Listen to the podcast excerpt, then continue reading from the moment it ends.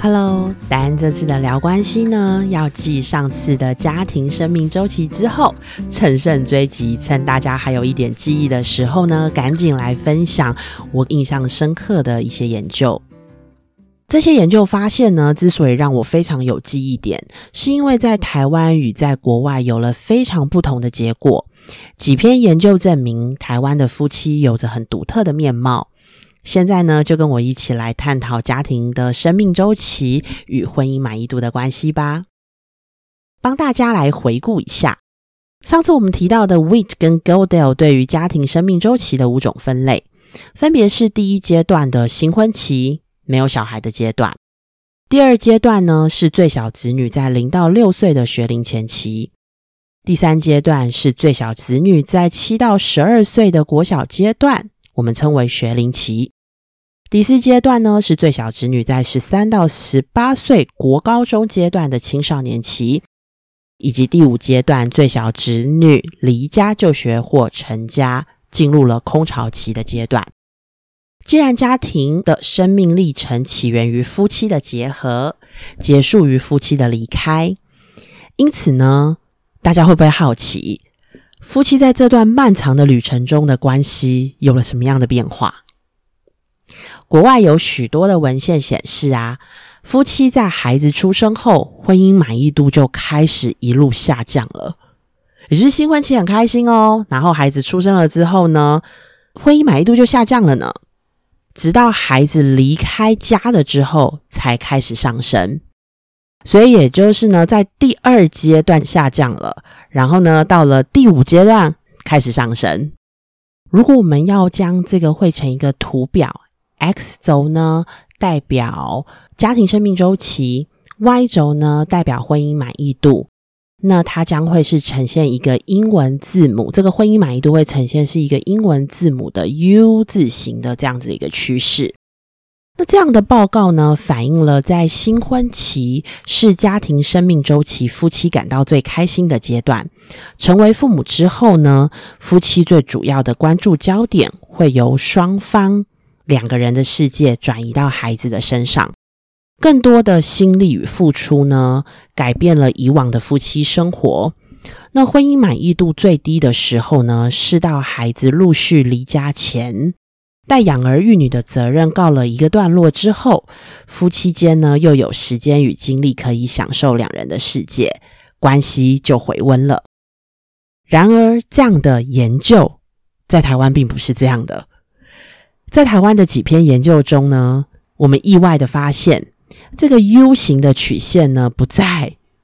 看见的呢是一路下滑的过山车，怎么会这么惨啊？我们的婚姻满意度难道都不会回升吗？这样子下滑的趋势呢，其实也蛮呼应了几年前我因为工作，所以要收集台湾的这个离婚数据。台湾的离婚数据呢显示，空巢期夫妻的离婚率啊，仅次于新婚期耶。新婚期的离婚率其实一直都是第一名，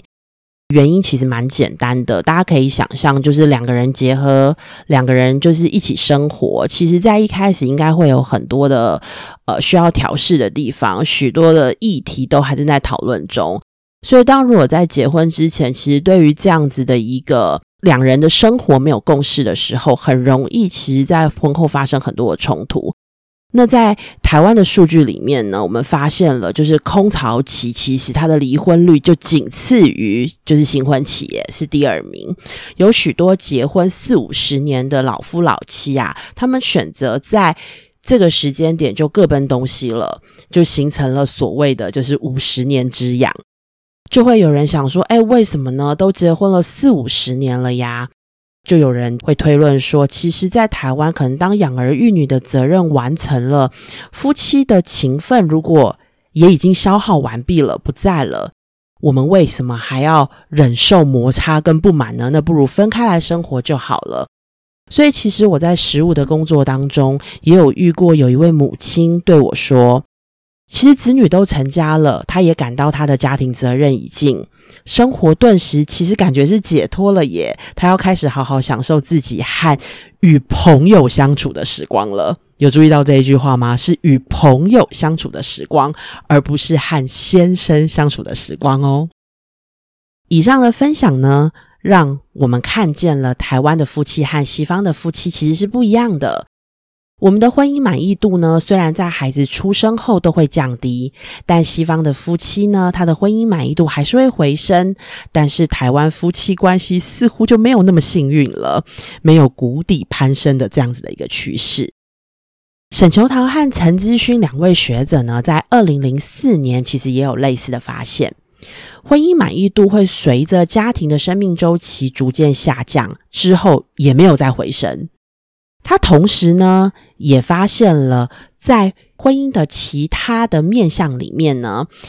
有包括了太太在处理家庭间的差异和调试。他同时发现了呢，太太在处理夫妻间的差异与调试上呢，在孩子学龄前期与青少年两个时期，太太的弹性度都比其他的家庭生命时期差。你们觉得有点在绕口令？这到底是什么意思啊？好，我来慢慢的说明。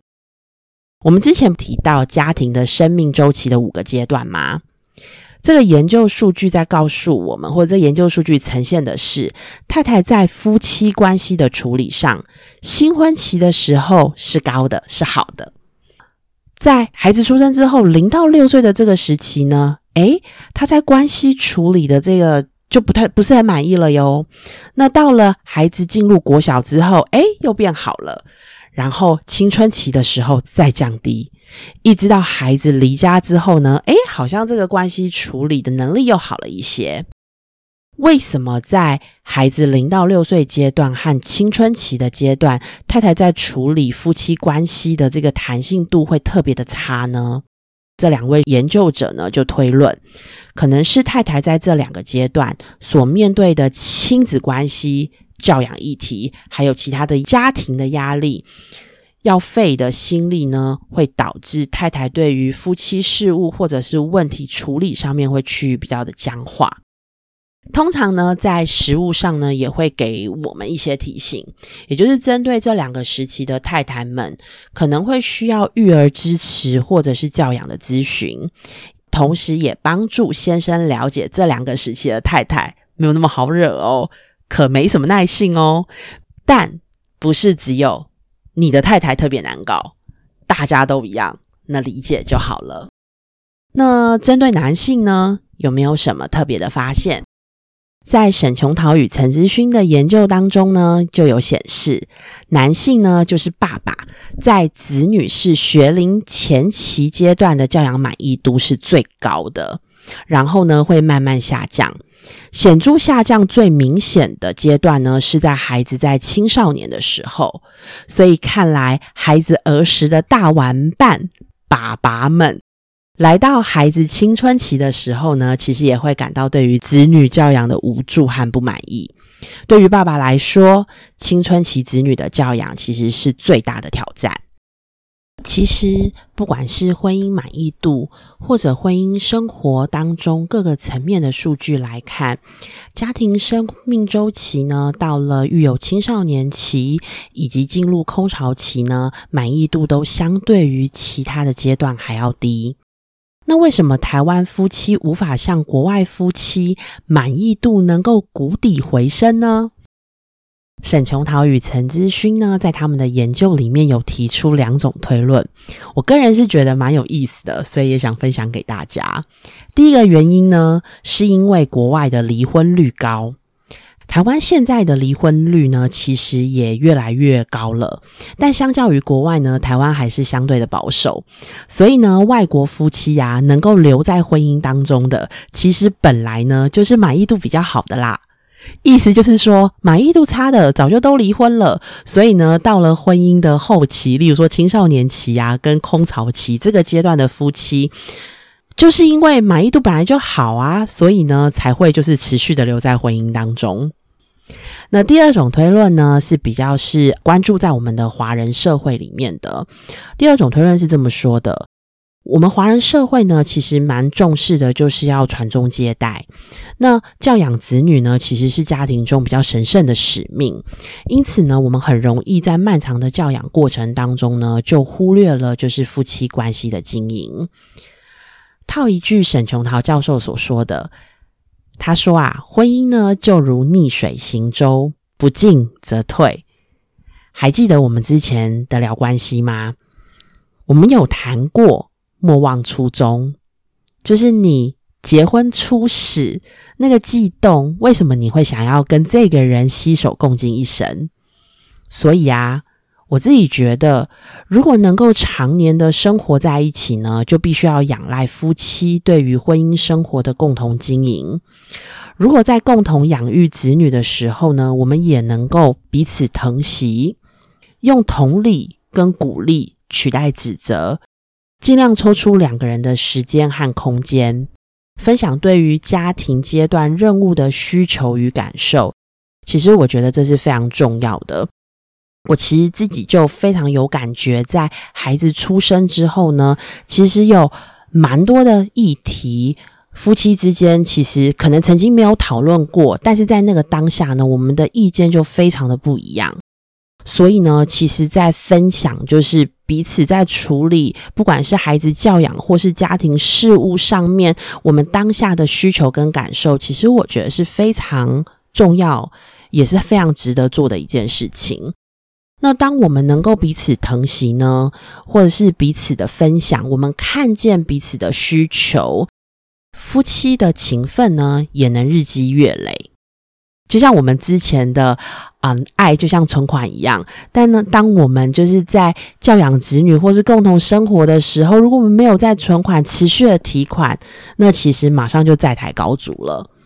那刚刚提供的一些方式呢，是帮助我们的夫妻之情，就是还是可以再多多的存点款进到我们的这个情感账户里面。这样，我想，如果未来呢，照顾孩子的重心转移了之后呢，夫妻也能够再调试回二人世界，让我们的婚姻满意度呢再攀升。这次的聊关系提醒大家要当好父母。我知道我们都非常想要成为一个很适任的好父母，但在这个同时呢，也不忘要做夫妻哦。OK，那我们下次见，拜拜。